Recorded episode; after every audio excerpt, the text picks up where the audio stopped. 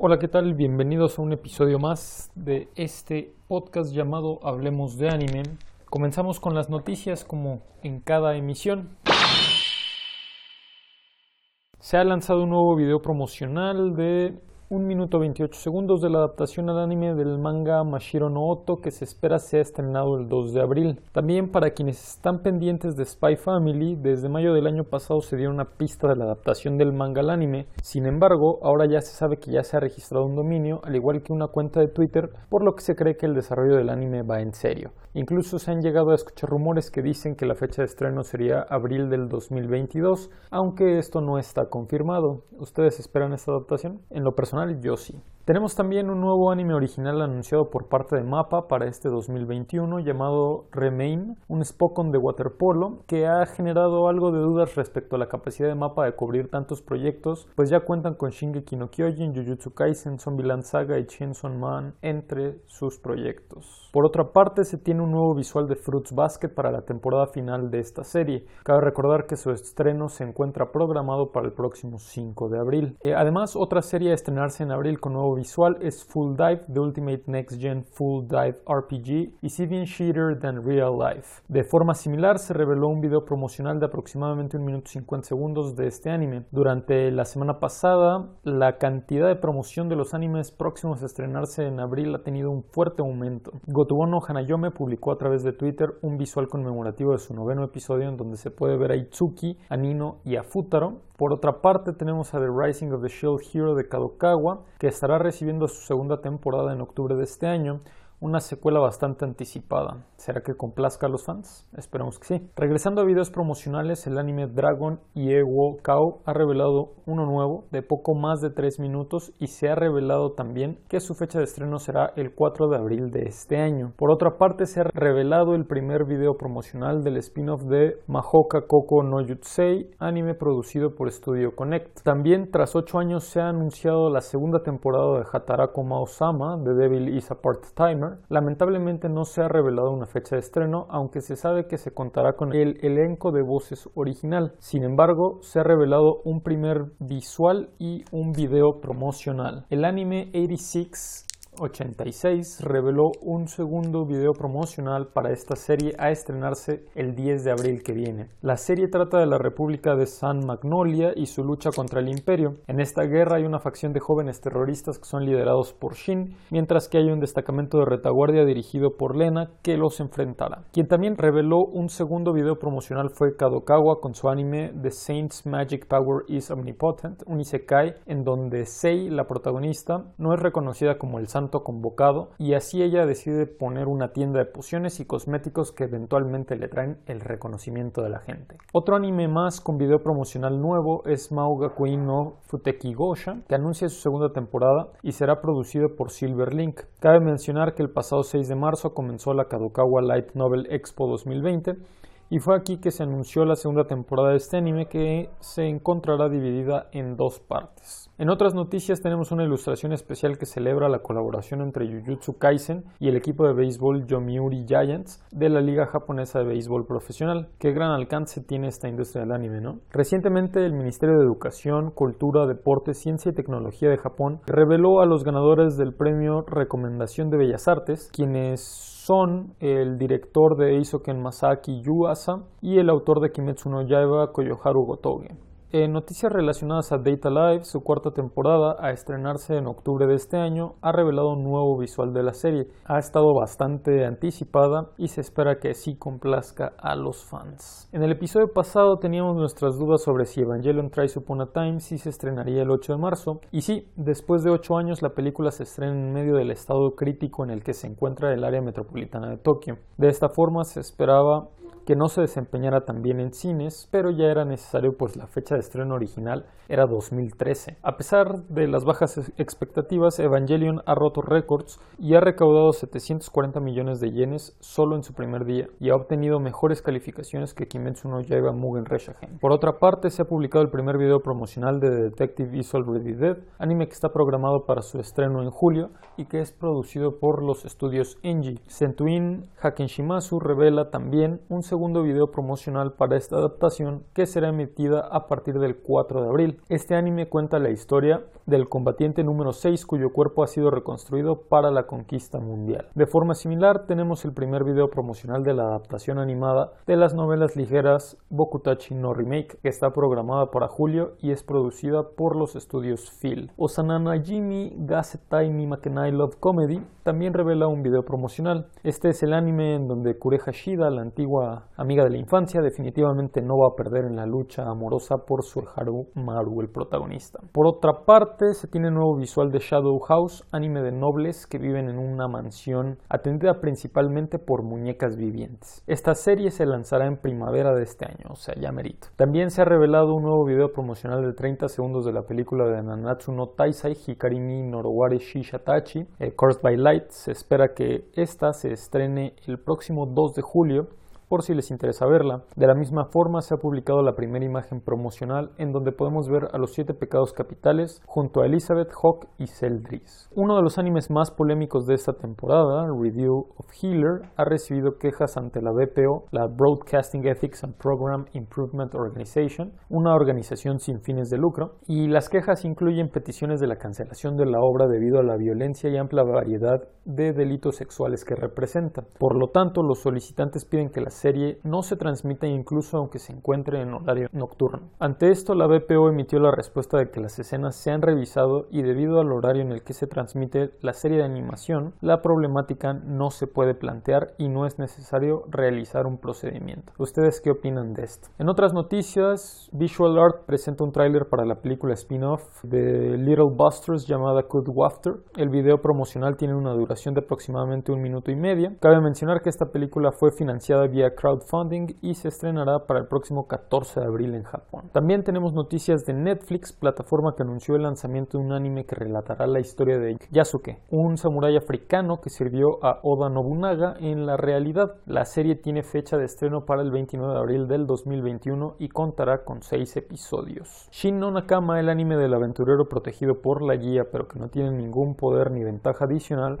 se estrenará en julio de este año y tiene un video promocional nuevo de 1 minuto y 23 segundos. Por otra parte, a través del sitio oficial de The Ancient Magus Bride se ha anunciado que se producirá una serie OAD de tres partes. Esto quiere decir que se publicará únicamente en DVD o Blu-ray sin transmitirse nunca por televisión. Este anime especial se llama Mahou Tsukai no Yome Nishi no Shonen Toseiran no Kishi y se espera que la primera parte se estrene para el 10 de septiembre de este año.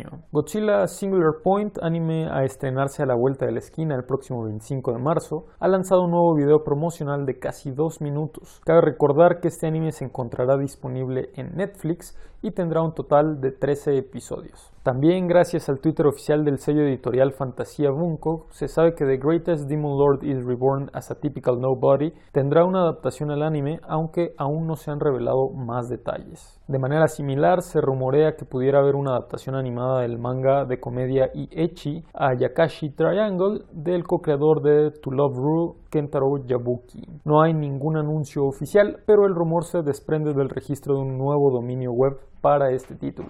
Por otra parte, a través de la aplicación Manga One de la editorial Shogakukan, se anunció que Battle in 5 Seconds After Meeting se estaría estrenando en la temporada de verano de este 2021. La historia es de un estudiante que ama los videojuegos y los dulces que de repente es arrastrado al campo de batalla por una chica llamada Mion y a los que participan en esta batalla los han borrado de su registro familiar, es decir, ya no existen en el mundo real, por así decirlo, y les han asignado algunos poderes. Con esto, Akira, el protagonista, estará dispuesto a ganar este juego y jugárselas todas por todas. También relacionado a Netflix, la plataforma anuncia la llegada de JoJo's Bizarre Adventure para el 8 de abril de este mismo año, por si les llama la atención ver esta serie de culto. Y bueno, eso es todo por las noticias de esta semana. Pasaremos a la sección de sinopsis. Recuerden que tenemos muchos, muchos spoilers por si no se quieren enterar de lo que ha pasado en los animes de la semana.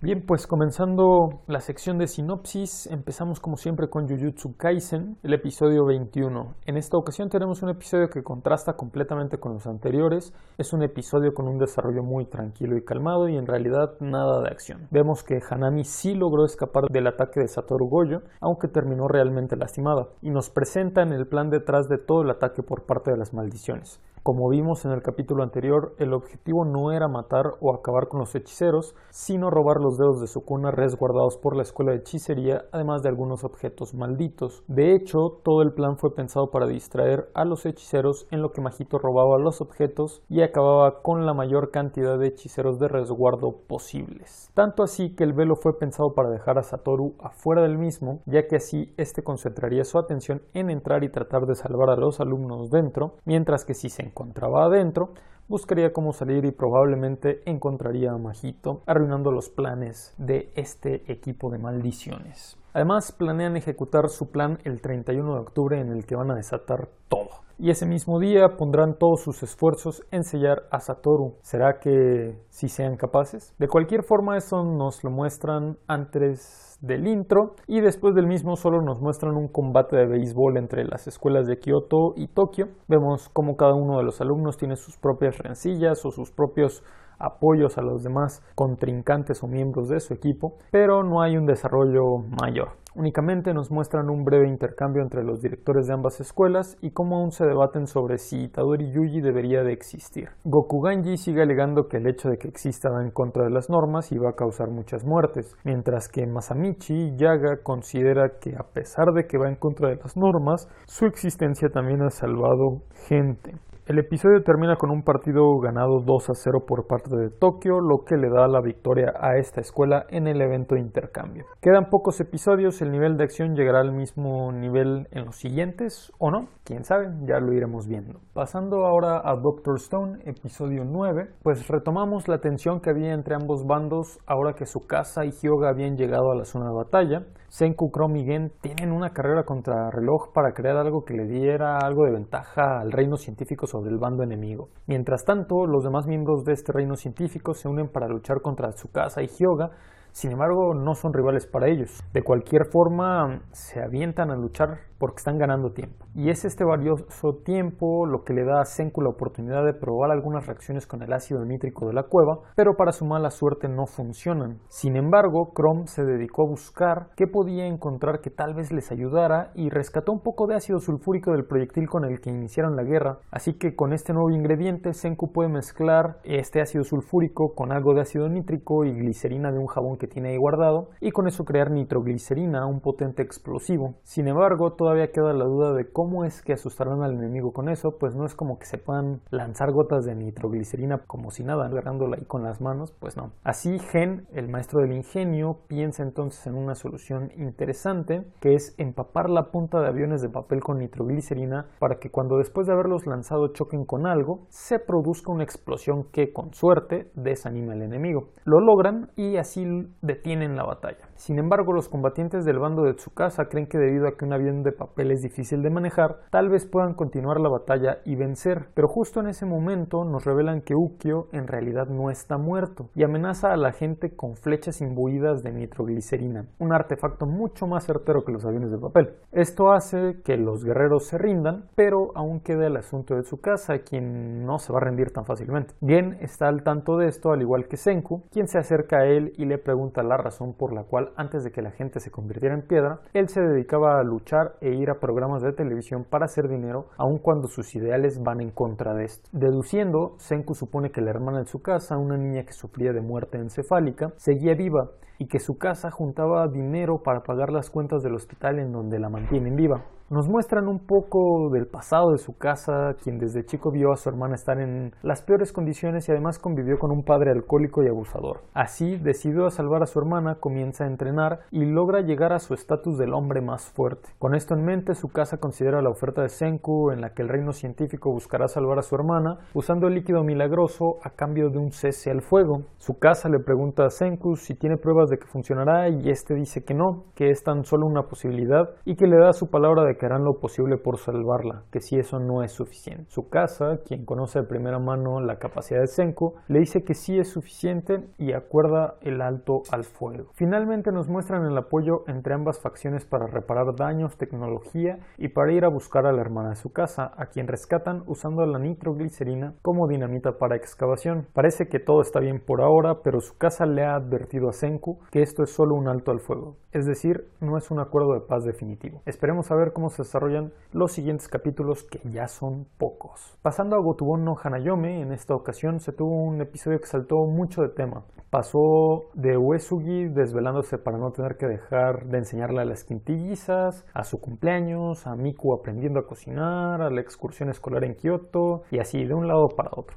Pero bueno, con el ánimo de profundizar un poco, vemos a Yusuke Takeda, el segundo alumno con mejores notas del grado de Futaro, declararle abiertamente la guerra, pues dice que ha logrado ganarle notas y que seguramente se debe a que, además de estudiar, Futaro se está dedicando a enseñarle a cinco chicas. Así, lo más lógico sería que ahora el tutor fuera Yusuke y no Uesugi. Incluso el muchacho tiene, a través de su papá, contacto con la mesa directiva y el padre de las quintillizas Nakano, quien como ya sabemos odia a Uesugi. Así le ponen presión a Futaro para que deje de ser el tutor de las chicas pero este dice que le seguirá enseñando mientras ellas quieran. Ante esto, Takeda le dice que si no queda entre los mejores 100 a nivel nacional en los exámenes de prueba, deberá de seguir sus condiciones, pero Uesugi le dice que eso no es lo suficientemente ambicioso, que él quedará entre los mejores 10. Así, Futaro se pone a estudiar como loco, además de seguir enseñando a las quintillizas y ayudándolas a mejorar sus calificaciones. Dentro de este periodo de estudio intenso se atraviesa el cumpleaños de Futaro y las quintillizas quieren regalarle algo, pero saben que está muy presionado y que se está desvelando por lo que no lo quieren molestar. Así, Ichika, que ahora se tomó muy en serio lo de velar por sus intereses, le manda un mensaje a sus hermanas diciendo que mejor no le festejen para no molestarlo y así piensa ser la única en darle un regalo, es decir, tomar la delantera. Pero Nino es la más aventada de todas y ya tiene un regalo para él, por lo que Ichika decide también darle el que ella ya tenía preparado. Lo mismo pasa con Miku e incluso Yotsuba, que es la que menos interés muestra, ha inconscientemente preparado un regalo para él. Al ver esto, las hermanas acuerdan no darle ningún regalo hasta después de los exámenes. Así, Terminan los exámenes y vemos al papá de las Nakano revisar los resultados junto con Takeda, quien le dice que las quintillizas tienen calificaciones irregulares, pero definitivamente mejores que el año anterior. Además de que Futaro logró llegar al tercer lugar a nivel nacional, venciendo a Takeda, quien quedó en octavo lugar. Por lo tanto, no pueden obligarlo a renunciar a las tutorías. Terminando el problema de los exámenes de prueba, se plantea ahora el asunto de la excursión en donde se armarán grupos de cinco personas para recorrer Kioto. Pero en el Inter, Uesugi le quiere agradecer a Yotsuba por el apoyo brindado en el campamento anterior,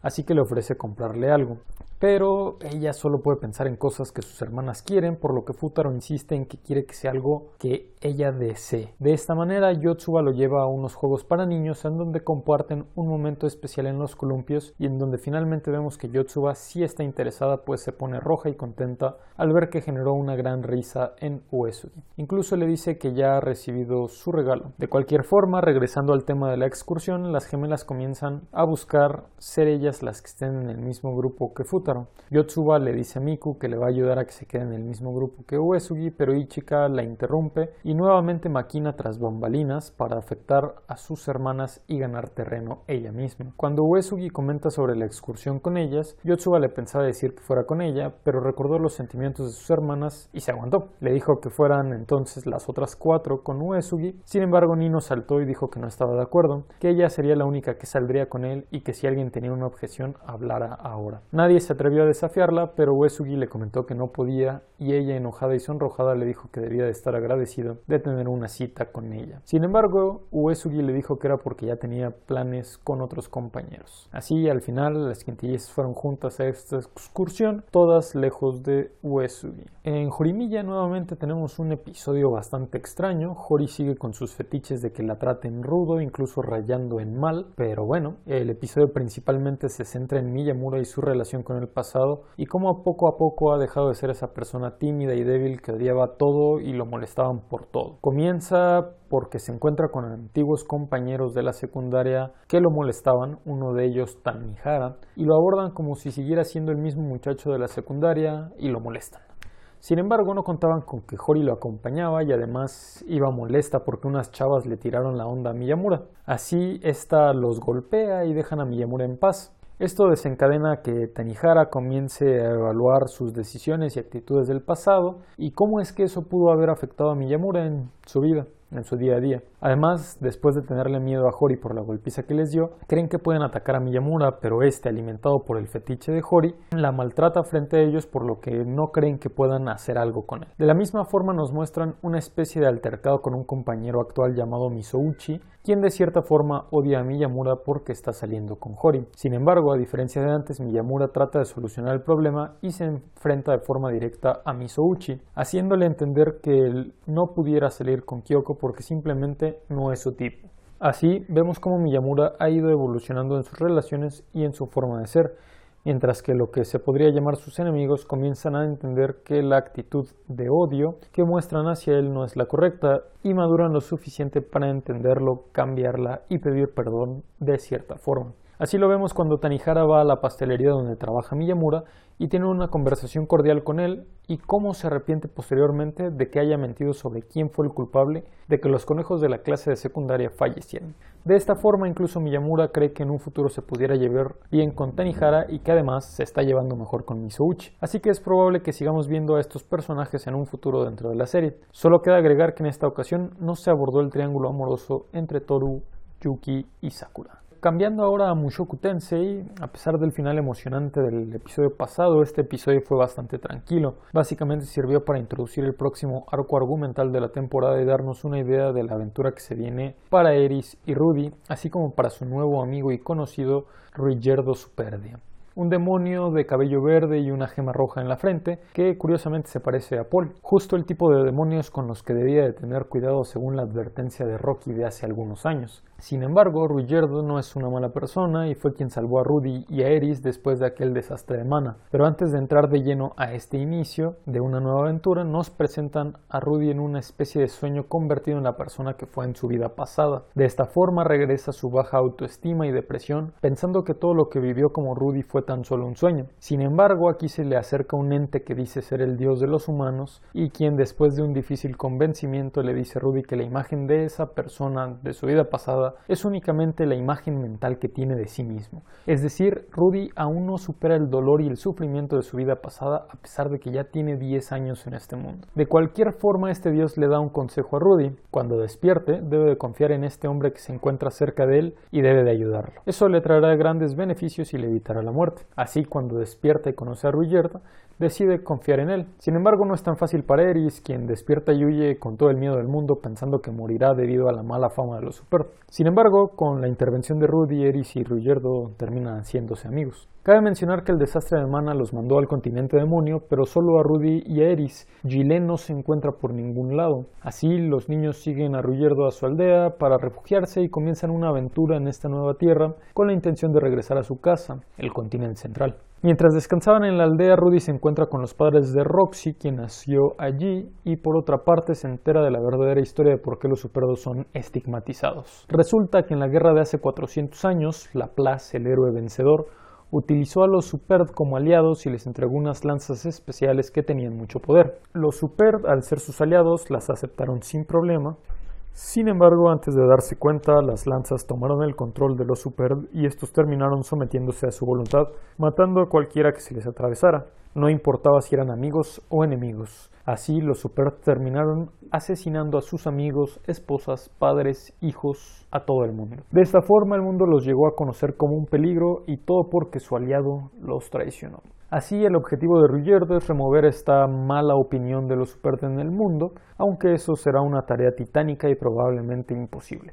Sin embargo, Rudy, al escuchar la historia y sentir el arrepentimiento de Ruggiero, se identifica con él debido a lo que sucedió en su vida pasada y decide ayudarlo cumpliendo por completo con el consejo del dios del inicio del capítulo. Entonces, Ruggiero, listo para acompañar a Eris y Rudy y protegerlos hasta que lleguen a su hogar, emprende junto con los niños un viaje en el que el super protegerá a los niños en el exterior mientras los niños lo protegerán y apoyarán dentro de las ciudades. Aquí termina el episodio posicionándonos en el punto de partida de esta nueva aventura. Ahora en One Piece con el episodio 965 Mejorando la emoción respecto al capítulo pasado, este episodio nos presenta la evolución malévola de Orochi y cómo mediante engaños y mentiras ha ido escalando en el nivel político pasando de ser un miembro perseguido de un clan que intentó tomar el poder a un sirviente de Yasuye a quien le roba dinero, a un estafador que engaña a Oden para obtener dinero de su parte, a el apoderado del shogunato hasta que Oden regrese. A cada uno le inventó una excusa, una necesidad y siempre trató de tocar una fibra sensible para que lo apoyaran. De esta manera, apoyado por Higurashi Kuroshimi, Orochi comienza a ascender al poder.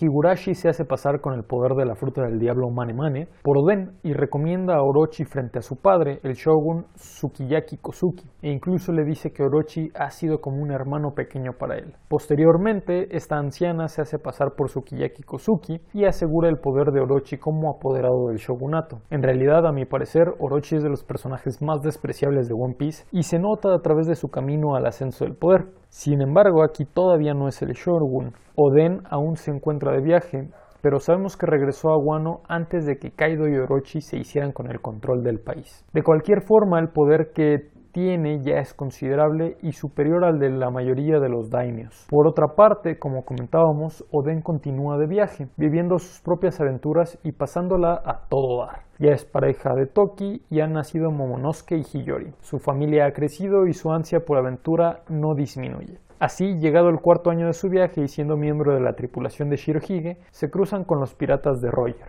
Animales marinos y terrestres huyen del lugar en donde Roger y su tripulación se encuentran, pero Oden ataca de frente al igual que lo hizo con Shirohige en el pasado. Sin embargo, Roger es obviamente mucho más fuerte y sin problemas lo vence. Justo cuando Oden intenta redoblar sus esfuerzos y atacar a Roger nuevamente, Shirohige se le adelanta y nos muestran la colisión entre dos grandes. Oden queda sorprendido del poder que hay entre estos dos famosos piratas, tanto que sus ataques ni siquiera logran tocarse y de la misma forma nos dejan a nosotros los espectadores, porque no nos enseña nada más. Muy probablemente en el siguiente episodio veamos una batalla entre Shirohige y Roger, y de ser así, espero que sea de una calidad de animación épica. En este episodio de Recero, para mí todo hizo que valiera la pena la temporada hasta el momento, ya que no me había dejado muy buen sabor de boca hasta ahora, pero este episodio lo cambió todo. De entrada dura casi media hora y con eso logran alargar el episodio lo suficiente para darnos escenas de los cuatro frentes de batalla. Empiezan con Subaru y Petra y Otto enfrentándose a la Bestia y acabando con ella atrayéndola a una trampa en donde primero intentaron hacerla prenderse en llamas lanzando un polvo al aire, pero no funcionó, es lo que pasa cuando no pones atención en química. De cualquier forma, Otto y Petra tenían el respaldo unos recipientes llenos de aceite con los cuales atacaron a la bestia y que terminaron incendiándose por la vela que quedó tirada en el piso. Esto lleva a dos cosas. Por un lado vencieron a la bestia, por otro la mansión se está incendiando. Parece ser que esto no es suficiente para que Subaru huya con Rem y Otto y Petra, porque algo más tiene que hacer, como por ejemplo rescatar a Beatriz. Así le encarga a Otto y a Petra que escapen y se lleven consigo a Rem, en lo que él va a hacer cosas pendientes. No lo volvemos a ver en el episodio, pero seguramente lo haremos en el próximo. De aquí nos transportan con Emilia que debe de enfrentar la tercera y última prueba del santuario, o al menos es lo que creemos, enfrentarse a lo que está por venir. Pero no hay nada escrito, el destino es una variedad infinita de posibilidades y Emilia enfrenta todas estas posibilidades. Equidna, como odia a Emilia, le pone únicamente las posibilidades más aterradoras, pero Emilia logra soportar el dolor que le muestran en estas posibilidades y eventualmente termina apareciendo en el dominio de Kidna donde toma el té. Sin embargo, la bruja no se encuentra ahí y cuando Emilia está por tomar una galleta, otra bruja la detiene y todo parece indicar que es la mamá de Emilia, pues sufre cuando Emilia le dice que su verdadera mamá es Madre Fortuna y además le comenta a Emilia que aunque no puede hablar de ello, conoce muy bien a su mamá y esto, combinado con que la acción correcta, según ella, es que Emilia no la voltea a ver, hacen suponer que esta bruja, la que compone las cosas a base de golpes de amor, es la mamá de Emilia. Después de este intercambio, Emilia sale de la prueba y se abre la primera barrera. Logra encontrar a Echidna en su tumba y un hechizo saliendo de ella, que tal parece es el hechizo de la barrera. Así Emilia destruye este hechizo, pero al momento de tratar de regresar con los aldeanos y contarles las buenas noticias, se encuentra frente a una ventisca polar como las que Subaru había visto en sus diferentes resurrecciones. Originalmente pensé que Roswell la había activado, pero después de ver las siguientes escenas me parece que Emilia se encuentra en una prueba o que debe superar alguna otra cosa para romper alguna barrera adicional. De cualquier forma, de aquí nos transportan a la batalla entre Garfield y Elsa, y Meili y Frederica. Aunque en realidad no nos muestran mucho del combate entre estas últimas dos, pues se centran más que nada en la locura de Elsa y la determinación de Garfield por vencerla. Garfield parece tener posibilidades de vencer a Elsa, pero esta tiene poderes de regeneración, así que por más impactos que Garfield le hace este, no muere, mientras que Garfield cada vez se encuentra más cansado, debilitado y lastimado. Aún así logra transformarse en bestia y deshacerse de la bestia de Meili, el cerdo de piedra, pero a pesar de eso su cansancio se entromete y Elsa está a punto de ganar. Sin embargo, en este momento, cuando Meili termina estando peligro,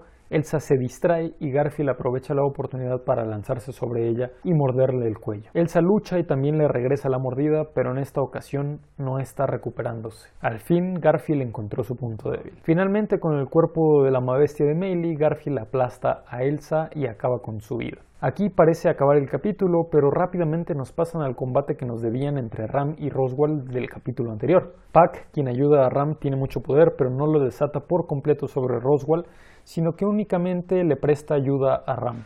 Sin embargo, Roswell es demasiado fuerte para ella y logra asestarle golpes fuertes. Le menciona a Ram que está decepcionado, pues esperaba que se vengara de él en nombre de sus conciudadanos. Sin embargo, Ram le dice que es triste que todavía no entienda lo que ella quiere, que ella lo ama. Roswell enfurece pues cree que esto es una mentira, pero Ram lo dice en serio y con la ayuda de Pac, quien ahora sí muestra un poco más de poder, engaña a Roswell lo suficiente como para robarle el testamento, el libro que básicamente controla toda la vida de Roswell y pues en este proceso Ram termina muy lastimada, pero se siente feliz por al fin haber acabado con la fuente de todo el mal de Roswell. Avienta el libro al fuego, pero Roswell como un adicto va tras él y en la última escena vemos cómo desata su poder y ataca a Ram probablemente llevándola a su muerte en una escena final muy impactante. Esperemos que el próximo capítulo sea igual o mejor que este. De aquí nos vamos con Shingeki no Kyojin, el cual a mi parecer tuvo un buen capítulo lleno de intriga y diferentes sentimientos. Nos habíamos quedado con Gaby y Falco ayudados por Kaya, entrando a un restaurante en donde se podrían encontrar con simpatizantes marleyenses. Sin embargo, como también ya lo habíamos comentado, a pesar del discurso del fin del odio entre los tres niños, Gaby no acababa de aceptarlo y seguía con sus ideas fanáticas de asesinar a todo aquel que no siguiera las guías impuestas por Marley, mientras que Kaya no sabríamos cómo reaccionaría al momento de enterarse de que Gaby fue quien mató a Sasha. Con todo esto en mente, los niños y la familia Blaus Llegan al restaurante con invitación de Nicolo, son atendidos gustosamente mientras Gaby y Falco esperan su oportunidad de platicar con él, aunque desde la introducción de Nicolo, Falco se dio cuenta de que algo no andaba bien. Kaya dijo que su hermana parecía ser novia de Nicolo. Mientras se encontraban comiendo, Hanje y los demás miembros del cuerpo de exploración llegan al restaurante con la intención de interrogar a Nicolo para ver si sabe algo acerca de los voluntarios del cuerpo de exploración o si ha escuchado algo de Yelena. Nicolo acepta pero les pide que esperen en una sala separada para no importunar a sus invitados. En esta sala, John intenta tomar un vino especial para gente de alto rango, pero Nicolo se lo impide al momento en que lo insulta, pero más adelante nos enteramos que en realidad lo estaba tratando de proteger. En fin, en un momento llegamos a eso. Cuando Falco y Gaby encuentran una oportunidad para ir a hablar con Nicolo a la cocina, se presentan ante él como aspirantes a guerreros, es decir, futuros portadores de algún titán. Sin embargo, cuando Nicolo pregunta sobre qué hacen ahí, Gaby con su nacionalismo impreso en la sangre le dice que lograron seguir a los demonios de Paradis cuando escapaban de Liberio y que incluso mataron a alguien. Nicolo preguntó que si a una chica y Falcor entendió rápidamente y trató de detener a Gaby, pero ella solo quería seguir presumiendo la valentía y coraje que tuvo al matar a uno de esos demonios. Esto lleva a Nicolo a perder la razón y a agarrar la botella de vino para golpear y posiblemente matar a Gaby. Sin embargo, Falco se atraviesa y la salva, pero Nicolo le asesta un golpe y la noquea de cualquier forma. Posteriormente lleva a los niños frente a la familia Blaus y les dice que Gaby fue quien mató a Sasha, pidiéndole al padre de esta que mate a Gaby o si no él mismo lo hará. Gaby pide clemencia hacia Falco, pues él no hizo nada, y pregunta que por qué Nicolo reacciona así si es un soldado de Marley. Sin embargo, este amaba a Sasha y se la quitaron, y no le importaba quién empezó todo. Interesantemente, el papá de Sasha pide el cuchillo a Nicolo al mismo tiempo que Armin y el cuerpo de exploración llegan a la escena y tratan de impedir que Nicolo cometa una locura. Sin embargo, el papá de Sasha explica que no se debería cargar a los niños con el odio y resentimiento de acciones del pasado y que si acaso esas emociones únicamente las deberían tener los adultos para salvar a las futuras generaciones. Así rinde el cuchillo y le permite vivir a Gaby mientras ella no entiende el por qué. El cuerpo de exploración entonces entra y somete a Nicolo mientras cuidan de Falco y mi casa detiene justo a tiempo a Kaya de asesinar a Gaby. Justo lo que esperábamos que pasara. Iba a perder esa intención de detener el odio cuando se enterara de que Sasha había sido matada por Gaby. Una vez que detienen a Kaya, mi casa y Armin se llevan a Gaby a otra habitación mientras Nicolo pide que le enjuaguen la boca a Falco, pues cree que el vino contiene líquido de la médula ósea de Zeke, método usado anteriormente por Marley para convertir a la gente en titanes obedientes a Zeke. Así, revela que en realidad estaba salvando el cuerpo de exploración cuando intentaban tomar ese vino, y revela que fue Yelena quien planeó todo esto. Así, mientras Hanji y otros tratan de salvar a Falco, la facción de Eren irrumpe en el lugar y toma prisioneros a todos mientras que Eren se presenta ante mi casa, Armin y Gaby, justo después de que estos le dijeran a Gaby que no planeaban matarla. Aquí, en un momento de alta tensión, nos dejan con únicamente Eren diciendo quería hablar con ustedes. Cambiando a Tatoeba Last Dungeon en su episodio número 10, Vemos a toda la comitiva de personajes, excepto Alan, ir de viaje a Kunlun con la intención de reponer y ayudar a Britri, la serpiente cuya alma se quedó en el cinturón de Selen debido a que éste estaba hecho de escamas de la serpiente original. Vemos como en lugar de ir directamente a través de magia a Kunlun, los personajes viajan a pie debido a que deben encontrarse con Eug de la realeza Dwarf antes de llegar a Kunlun, hacen este viaje, se encuentran con Eug y cuando llegan a Kunlun a todos les parece una aldea normal, pero Marie les alerta que no se dejen engañar y cuando llegan al centro de la aldea es cuando todos notan el aterrador poder de cada uno de sus aldeanos y como incluso los ancianos tienen un poder increíble. Cargan toneladas ellos solos, lanzan artefactos a distancias insospechadas, entre otras cosas bastante locas. Así se han encontrado con un pueblo lleno de puros Lloyds y, y bueno, todos tienen miedo. Por una parte tenemos a Rijo que está en el viaje más que nada en busca de tesoros, pues su pasado como que se recompensas no la dejaría irse de un lugar casi casi mitológico con las manos vacías. Por otra parte tenemos a Selen que va con solicitudes de matrimonio prácticamente llenas con la intención de conseguir firmas y el apoyo de la familia de Lloyd para que se case con él, mientras que Philo va en busca de perfeccionar su arte marcial. En la aldea reúnen a varios conocidos de Lloyd y se juntan a cenar y disfrutar, y a ponerse un poco al día, todo relajado. Posteriormente vemos a Lloyd que llega al cuarto donde se quedarán las chicas justo cuando Rijo se desviste, un cliché del anime, y cómo es que lo lanzan directo a una montaña para evitar que mire. Por otra parte nos muestran a Alka platicar con Eug acerca de si es momento de seguir con el plan, Alka no quiere, pero sabe que pronto será necesario. Sin embargo, ¿a qué plan se refieren? ¿Qué esconden bajo la manga para luchar contra Zou? Finalmente, este episodio fue presentado para mostrarnos el potencial de Kunlun y para hacernos ver que Zou ha estado detrás de todos los incidentes que han sucedido hasta el momento, incluido el del rey, papá de Marie, poseído por un demonio. Ahora, hablando de Yakusoku no Neverland, vemos a Emma y Rey deteniendo a Norman,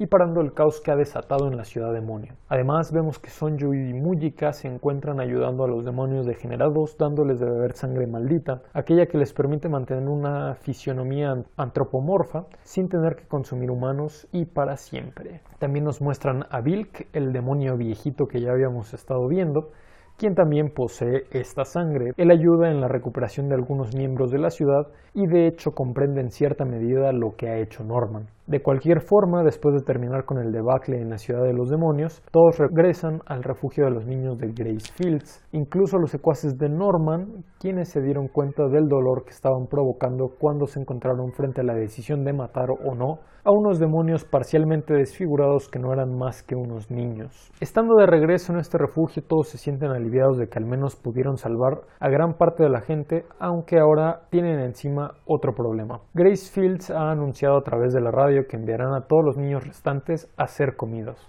Ante esto, Emma menciona que habría que ir a salvarlos, pero Rey interrumpe diciendo que pudiera ser una trampa, mientras que Norman dice que también pudiera ser verdad si es que los mandarán a instalaciones similares a Lambda. De cualquier manera, Emma insiste en que no pueden dejar solos al resto de los niños y así sea una emboscada deben de irlos a salvar. Por otra parte, vemos a Mujika advertirles que en cuanto los demonios nobles se enteren, todos correrán riesgo, pues tratarán de cazarlos con incluso más ímpetu.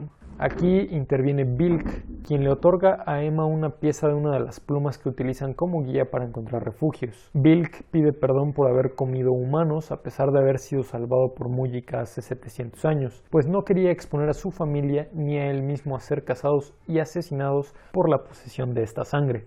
Así, con la pieza de la pluma se redime y los niños encuentran en esta pieza especialmente bastante importancia, pues les otorga los mapas de todo el complejo de Grace Fields, así como la sede central que se encuentra bajo tierra con todo y paneles eléctricos, entradas, salidas y la conexión con el mundo humano. Además, incluye una receta para un medicamento que podría revertir los efectos nocivos de las drogas que le suministraron a los niños de Lambda. Sin embargo, en la escena final vemos a Vincent, uno de ellos, escabullirse en la noche para informar a Gracefield sobre la información que tienen a cambio de un trato. Por otra parte, también nos muestran al que parece ser el portero líder de Lambda, aunque puede que no, pero lo que sí es cierto es que Norman es hijo de este personaje y también nos muestran a Isabela ahora con el título de abuela después de aquel trato que no sabemos qué le ofrecieron a cambio de que capturara a los niños.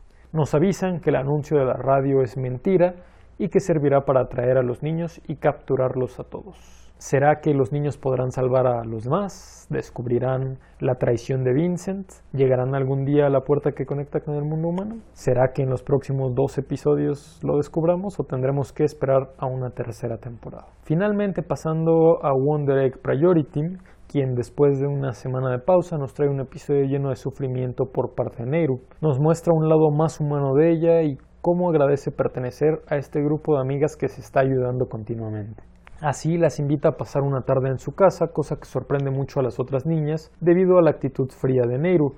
Sin embargo, todas aceptan gustosas y preparan diferentes ideas sobre qué hacer en esta especie de pijamado. Al llegar a la empresa, que también es el hogar de Nehru, comparten algunos momentos, pero se enteran de varias cosas. Una, que Nehru es producto de una fertilización in vitro y que no sabe quiénes son sus papás, pues fue un experimento. Por otra parte, que Nehru se encontró en sus sueños con otra chica como ella, que era su amiga en el pasado. Lo curioso de encontrarse a esta niña llamada Kotobuki en sus sueños es que además de estar muerta por una especie de suicidio, también está viva y mantenida artificialmente en un cuarto en la casa de Nehru. De esta forma, Nehru le comenta a las demás chicas que Kotobuki era una niña como ella y que de cierta forma era su única amiga. Era igual de inteligente que ella, pero se dedicó a la ciencia y se enfocó en el estudio de la muerte y de la posibilidad de regresar a la vida cosa que eventualmente la llevó a su muerte. Además, le comenta a las demás que en sus sueños Kotobuki le pide que la deje morir en paz, que no la mantenga viva y que la desconecte. Básicamente solicita eutanasia. Además, su principal temor, el monstruo contra el que deben de luchar, es un médico que no logra aceptar que unas muchachas sean más inteligentes y poderosas que él. Este médico sería en caso de que el gobierno reclame el cuerpo de Kotobuki por la valiosa información que puedan rescatar de él, el que haría la autopsia y examinaría el cuerpo. Así se desvela que el principal motivo por el que Nehru invitó a las chicas era para contar con apoyo al desconectar a su amiga. Rika no está de acuerdo y Momo la secunda, así que se van, incluyendo a Ai, pero esta decide regresar y apoyar a Nehru, quien ya se había dado por vencida. Sin embargo, con este apoyo y junto con Ai logra desconectar a su amiga.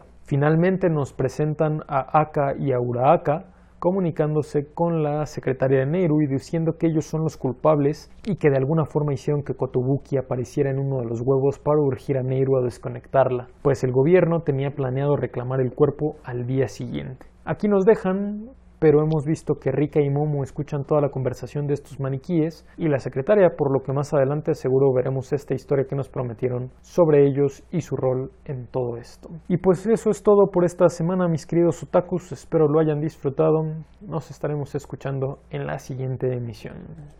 Bye.